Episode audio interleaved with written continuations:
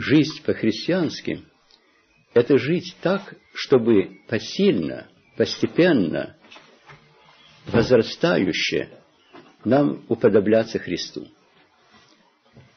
Это может звучать очень страшно, но Спаситель нам сказал совершенно ясно. Я вам дал пример с тем, что вы за ним следовали. И пример, конечно, заключает в собой всю его жизнь, его мышление, его сердечное отношение к человеку и к окружающему миру, и к судьбам Божьим. Это заключает собой все, что человек собой представляет, и все, что он может творить.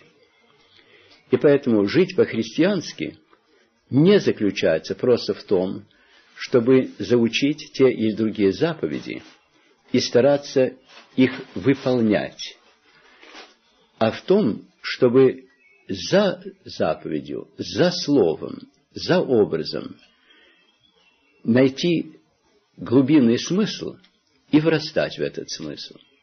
Это я хочу пояснить.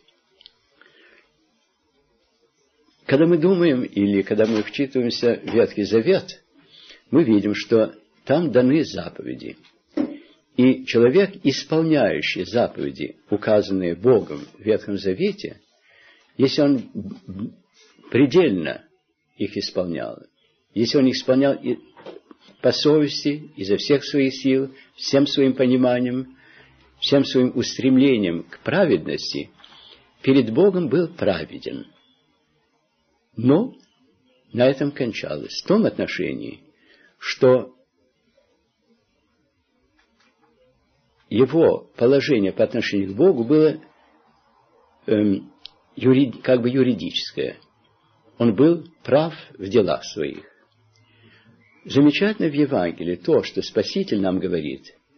Когда вы исполните это все, признавайтесь в том, что вы неключимые, то есть никудышные рабы. И значит, Речь не идет о том, чтобы быть праведным перед Богом через исполнение заповедей, а в том, чтобы за заповедью найти какой-то свой путь. А какой этот путь? Кто-то из э, духовных наставников говорил о том, что для того, чтобы двигаться вперед в духовной жизни, надо, безусловно, верить своему наставнику.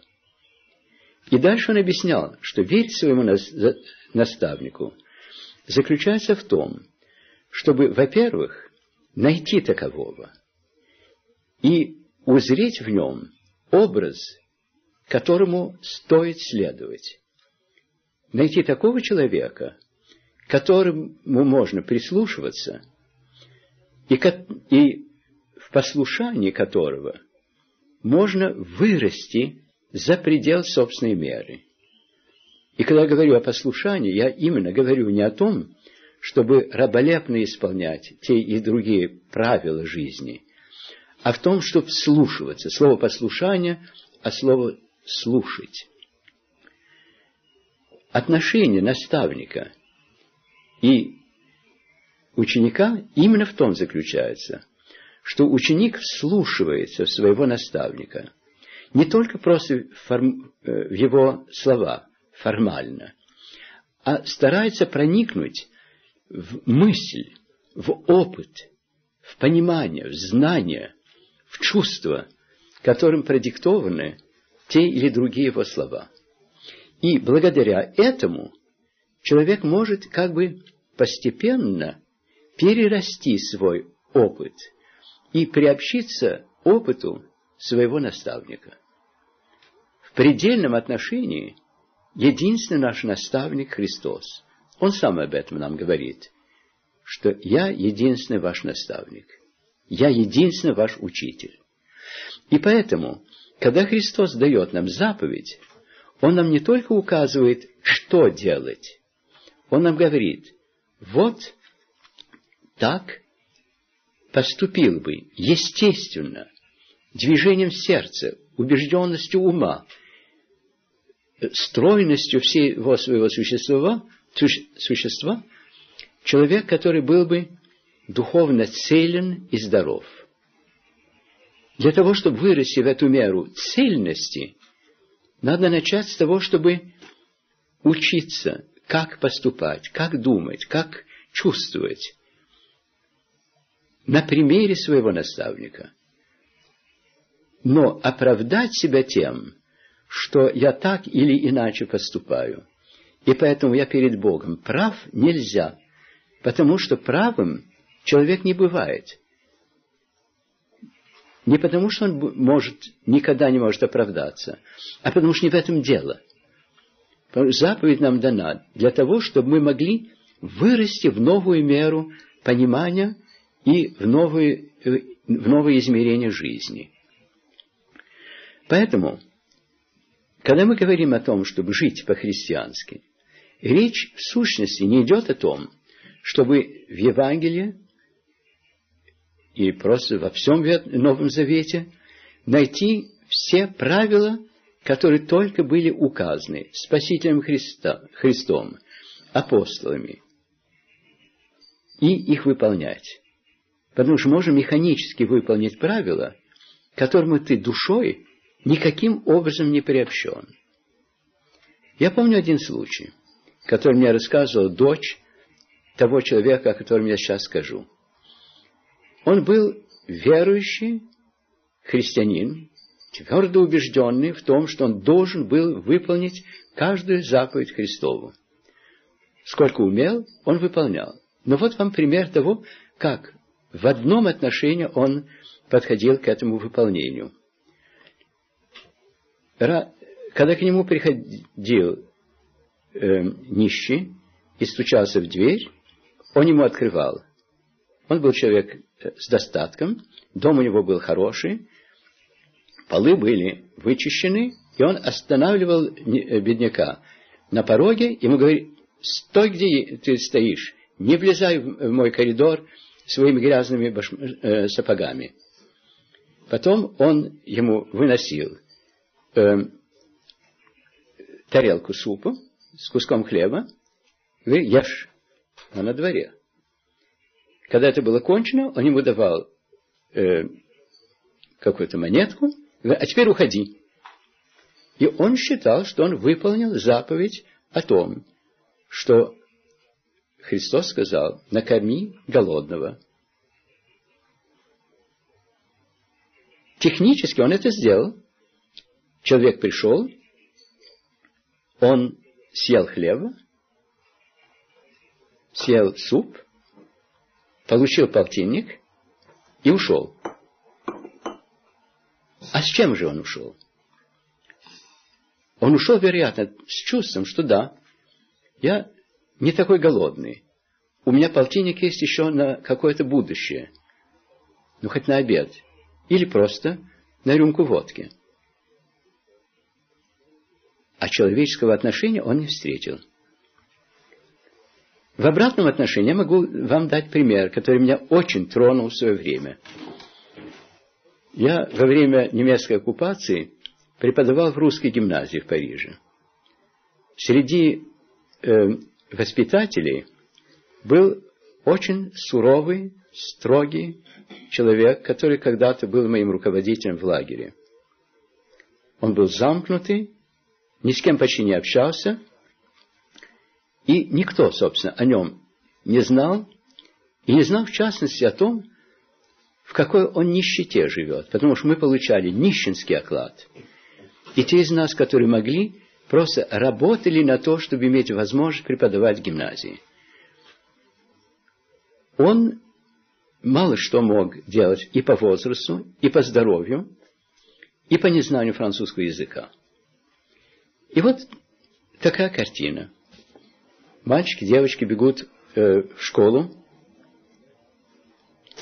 идет туда же этот воспитатель на, на дороге сидит, у, у дороги сидит нищий. Перед ним шапка. Многие люди проходят, некоторые проходят мимо, не видят, потому что посмотреть стыдно, если не дать.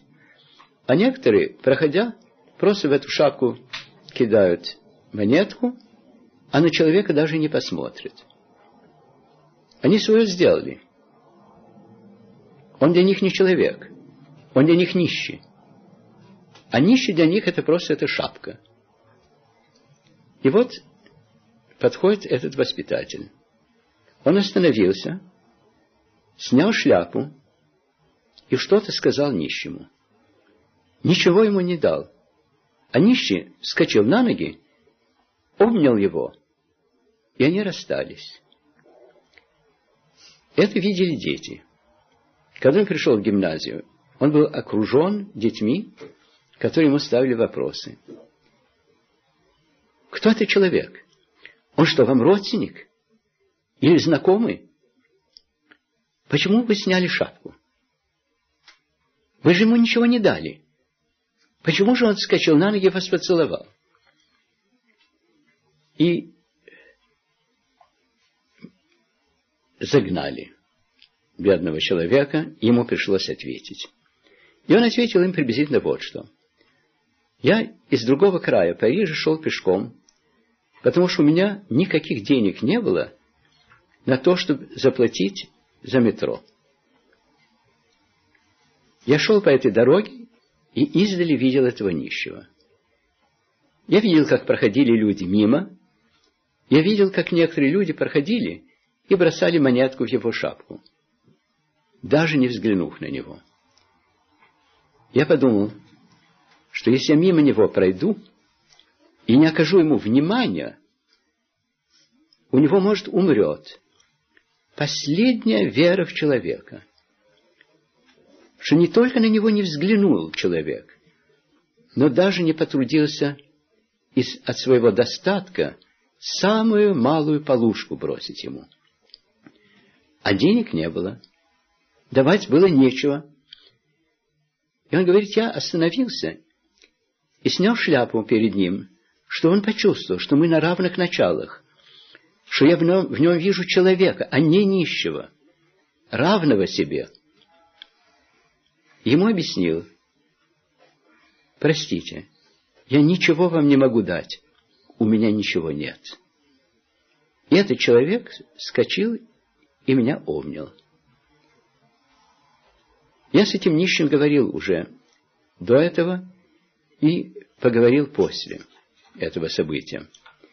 И он мне говорил о том, что никогда никто его не одарил так богато, так щедро, как этот человек, который ему не дал ничего, но признал в нем равного себе человека – снял перед ним шляпу, объяснил, почему он не может ему помочь, и попросил у него за это прощения. Вот два примера. Один человек все сделал по заповеди.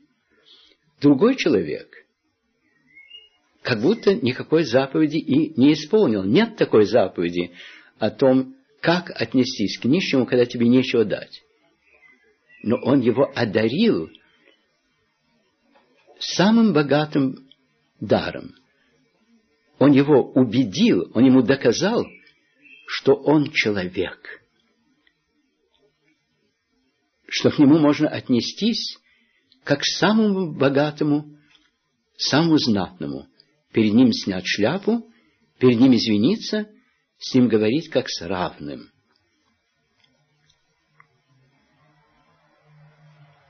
Можно было бы даже больше сказать. Кто-то из духовных писателей говорил о том, что нищие – это наши господа, что мы только обладаем богатством для того, чтобы им служить. Что богатство, которое у нас в руках, не наше. Что нам поручено им распоряжаться так, как бы Бога распорядился. Давать, чтобы ничего не прилипало к рукам, чтобы ничего мы не считали своим, чтобы мы считали, что все, что у нас есть, все без остатка, принадлежит тому, кому это нужно. Вот это два примера с комментарием о том, что исполнять заповеди Христовы не просто дело выполнения закона. Это нечто большее. Это проявление Христовой заботы и Христовой любви. К тем, кому она нужна, без разбора, не ставя вопрос, достоин ли это человек, не ставя вопрос, не обманщик ли он, за это все он ответит. А мы ответим за то, как мы к человеку отнеслись. К этому же относится и отрывок Евангелия, которым читается постом, перед постом, о страшном суде, о овцах и козлищах. И всегда подчеркивается то, что вот это страшный суд, вот что будет грешником, а вот что будет праведником. Но это только обрамление рассказа. Это не описание. Описание – это то, что составляет сердцевину этого рассказа. Рамка – да, рамка – суд. А на каком основании производится этот суд? Христос спрашивает – и тех, и других, всех.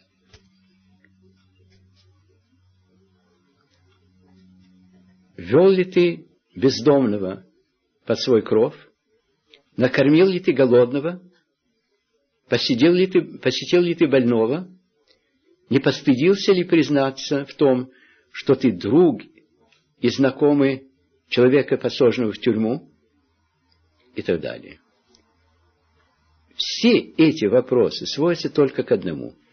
Был ты человечен или нет? Если ты не был человечен, то ты и не человек. А если ты не человек, то как же тебе ожидать, что твою нечеловечность, если можно употребить такое дикое слово, может влиться божество? Как ты можешь перерасти свою тварность в приобщение к божественной природе. Как ты можешь приобщиться Богу, если ты даже не человек? Не ставится вопрос о том, веришь ли ты, не веришь ли ты и во что ты веришь.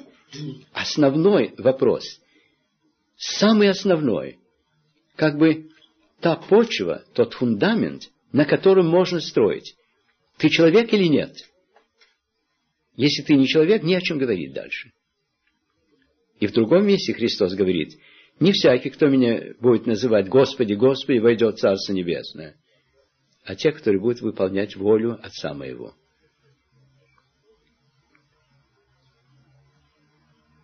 Теперь, если действительно вся жизнь христианская заключается в том, чтобы стать подлинно, истинно человеком, тогда действительно слова Спасителя, что Он нам дал пример с тем, что мы его, Ему последовали, приобретает крайнее значение, предельное значение. Потому что Христос Спаситель не только Бог, ставший человеком, Он самом полном, единственном смысле человек. Потому что человек, до конца человек, только постольку, поскольку он приобщается Богу.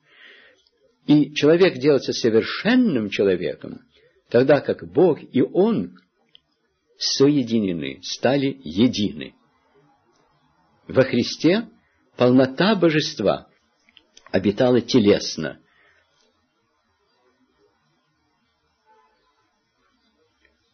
Спаситель был одновременно в самом истинном, реальном смысле человеком и вместе с этим в самом полном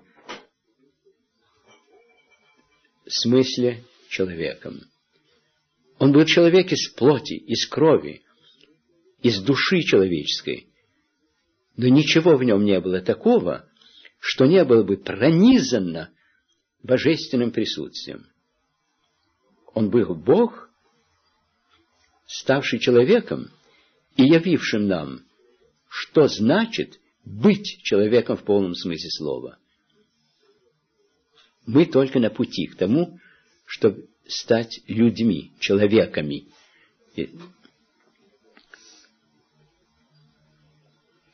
И каждый должен находить свой путь.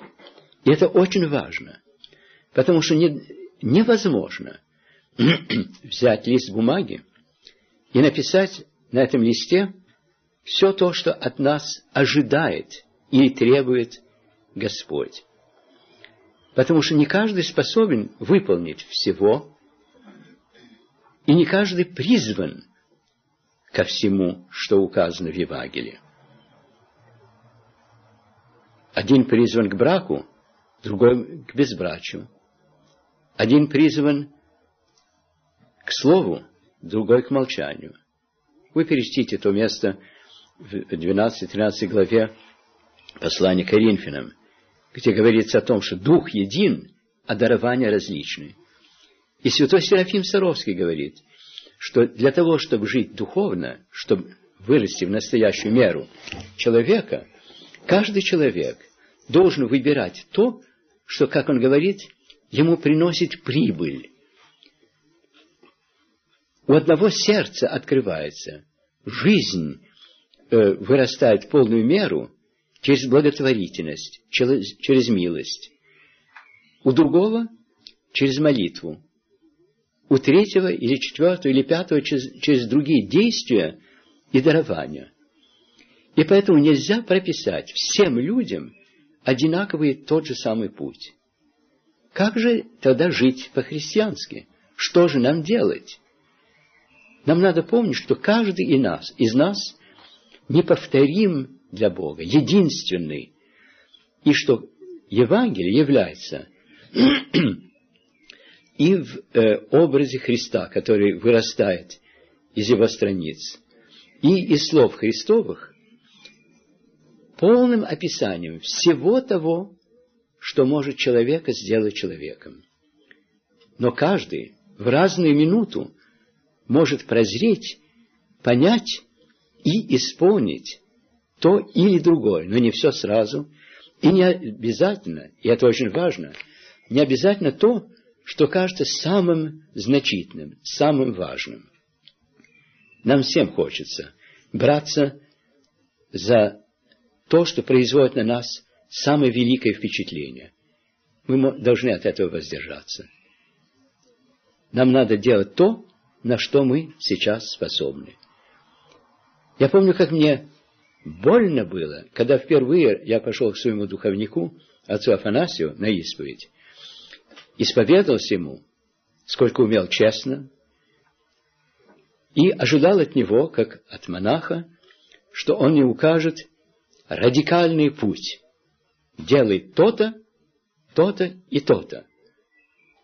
И то, что он мне сказал, меня тогда так поразило и так разочаровало на минуту.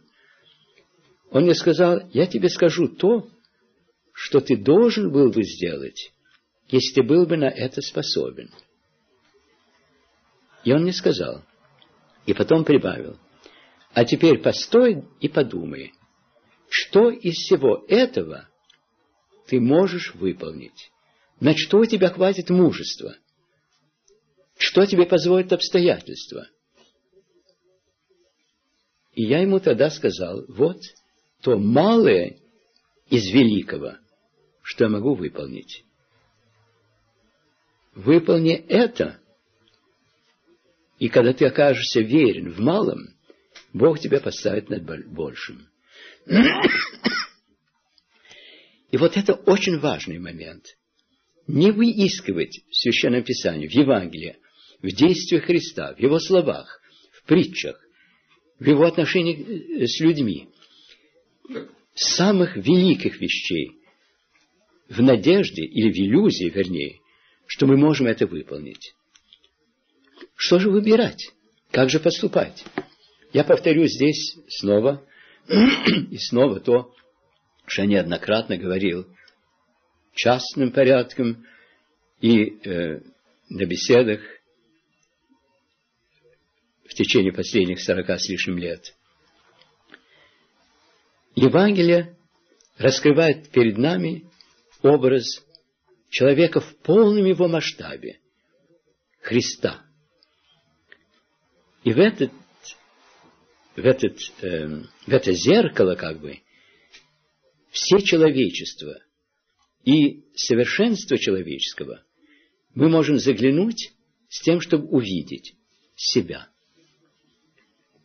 Когда мы читаем Евангелие, то, что мы читаем, может или нас глубоко ранить, или огорчить, или оставить безразличными, или исполнить радости, вдохновения, надежды. И читая Евангелие, мы должны быть честными людьми. Это нам очень нелегко дается, потому что нам хочется видеть себя в наилучшем свете. Ну вот, прочли маленький отрывок евангельский. Сердце затрепетало, согрелось, ум как-то просветлел, воля вся напряглась, сознание только одно желание. Вот, так бы жить. Как это прекрасно, как это истинно. Если так мы отзывались на евангельское слово, это значит, что оно дошло до нашего сердца. А сердце в святоотеческой литературе не значит место эмоций. Это самая глубина нашей души, сердцевина нашего бытия. Дошло. Я это понял. Бог мне раскрыл то, что я, что во мне уже есть, зачаточно, что надо взрастить, защитить, укрепить. И то, что меня делает родным Спасителю в Его человечестве, и значит, уже является началом моей приобщенности к Нему в целом. Если так мое сердце отозвалось, так мой ум просветлел, так моя воля встрепенулась, так все мое существо напряглось желанием так жить, ответить на эти слова всей жизнью, я не только себя узнал, я что-то узнал о Боге, чего я не знал. Потому что, если я на Него хоть маломальски похож, то значит и Он на меня сколько-то похож. И познавая себя, я познал Его. Но бывают моменты, когда мы читаем Евангелие, и до нас тот или другой отрывок никак не доходит. Мы его читаем глазами, читаем умом, все понимаем, что там сказано. Но у нас такое чувство, что к нам это никак не относится. В этом надо признаться. Не надо искусственно себя как бы подогревать с тем, чтобы как будто отозваться на то, на что мы не отзываемся. Взвинтить себя. Вы, наверное, заметили в Евангелии, что Спаситель говорил целым толпам народа. И что в этой толпе всегда находился какой-то человек, который ему ставил вопрос. И Христос отвечал ему на его вопрос. Но задумались ли вы над тем, как на это реагировали другие люди вокруг? Человек ставил вопрос, который в нем созрел, который он уже осознал с ясностью. Но в толпе были такие люди, в которых этот вопрос только-только зарождался. И при том созревал в разной мере. Слыша ответ спаси... вопрос и ответ Спасителя, эти люди прислушивались, потому что они знали, что это каким-то образом к ним относится. Хотя это не был ответ на их вопрос, который еще не был оформлен. Но они старались запомнить этот ответ, зная, что рано или поздно это будет тот ответ, который разрешит еще не родившийся вопрос. Но были еще другие люди, для которых этот вопрос вообще не существовал, и которые, наверное, пожимали плечами, смотрели друг на друга и говорили, что за вздор этот человек спрашивает, из чего же Иисус отвечает ему, причем отвечает так же нелепо, как этот человек спрашивал. Что это за разговор? Какая потеря времени, когда можно было бы такие возвышенные вещи говорить? И вот к таким людям мы тоже иногда относимся, когда мы читаем Евангелие без того, чтобы отозваться. Но бывает и так, что те или другие слова Христовы представляются нам жесткими, непримиримыми, словами, которые мы принять никак не можем. Я помню, вот в нашем приходе, лет сорок тому назад, я проводил беседу о заповеди блаженства. Блаженные есть те, когда поносят вам, когда их жденут, то есть прогонят, когда скажут злое слово о вас меня ради. Радуйтесь и веселитесь. Я помню, одна из наших пожилых прихожанок сказал отец Антоний, это спасибо, себе сохраните. Я намучилась за всю жизнь, и мне муки хватит. Такого блаженства я себе не желаю. Отвечая мне таким образом, она, собственно, отвечала Спасителю Христу твоего блаженства, блаженства мученика, гонимого, того, кого люди не понимают, того, кто стоит особняком, этого блаженства не хочу. Если его хочешь, неси крест, умирай на Голгофе. Я на Голгофу не пойду и по крестному пути ступать не хочу. Я уже достаточно находилась по этому пути в течение моей долгой и тяжелой жизни. Эта женщина была совершенно правдива. Я уверен, что Христос ее слова принял с гораздо большей готовностью, чем если бы она сказала, как это прекрасно. И пальцем бы не дотронулась до того креста, который надо взять на свои плечи и понести. И вот когда мы читаем Евангелие, мы должны читать Евангелие с открытым умом, с открытым сердцем, с тем, чтобы, когда мы встречаемся с поступком Христа, когда мы видим Его отношение к людям, когда мы слышим Его слова, обращенные тому или другому, когда мы слышим то, что Он говорит ученикам, то, что обращено к нам, слушать в правде – внутренней правде, с готовностью сказать, это да, Господи.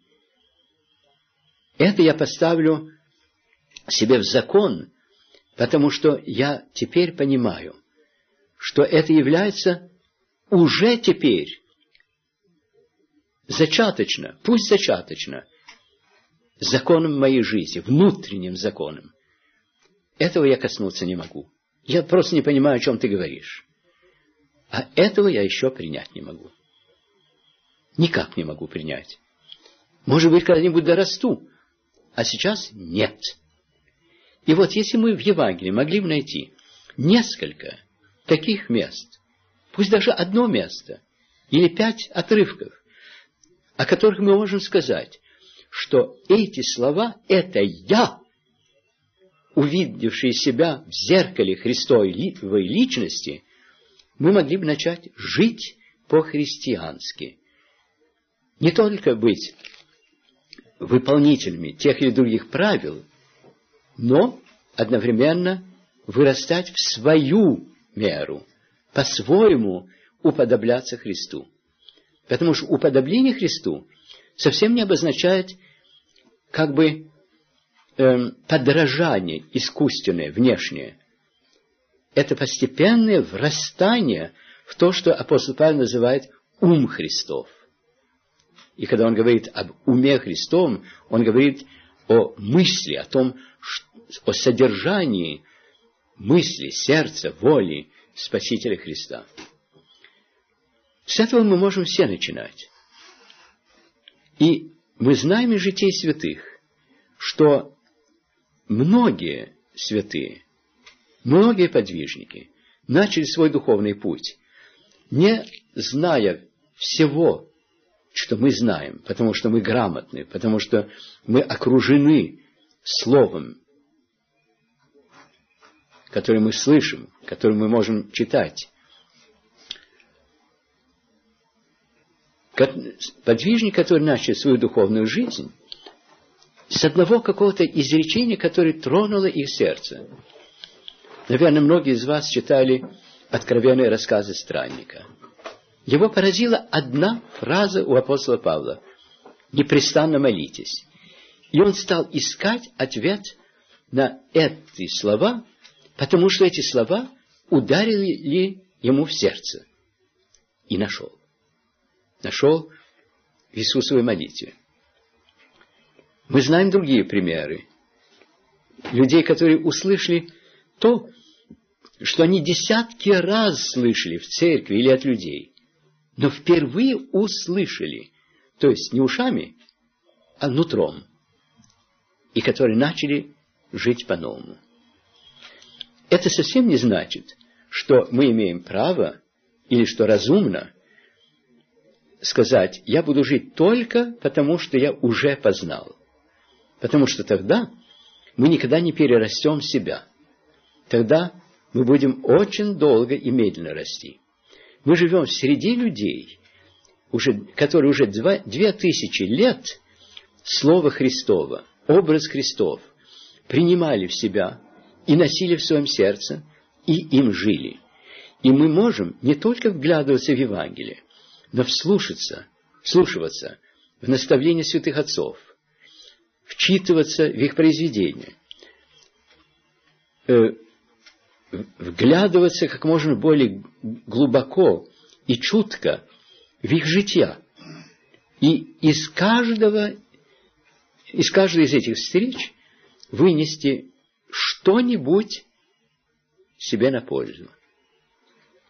Кроме того, есть, конечно, и ограничительные заповеди – заповеди, которые нас предупреждают о том, что если ты по этому пути пойдешь, померкнет в тебе свет, окаменеет сердце. Ты сойдешь с пути жизни на путь смерти. К этому надо также обратить, на это также надо обратить внимание. Десять заповедей Ветхого Завета в этом отношении являются таким предупреждением. Есть это путь жизни.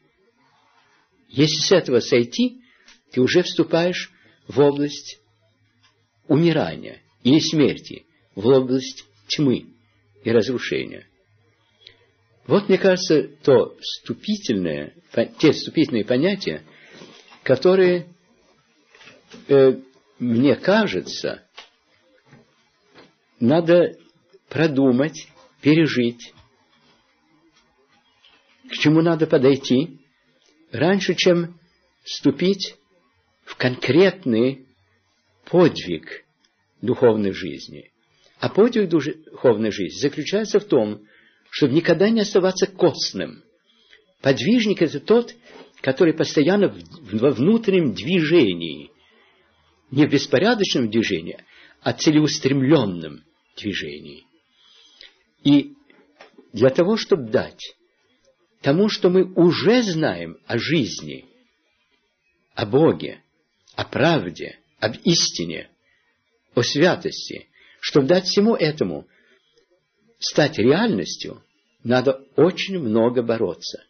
Надо перебороть очень многое в себе для того, чтобы путь Христов был гладок, чтобы он был прям. Об этом говорят все подвижники, указывают, как поступать, что делать. Об этом говорит церковь в своих богослужениях. Говорит об этом те молитвы, которые мы читаем постоянно, утром, вечером, на раз, в разных событиях, случаях нашей жизни.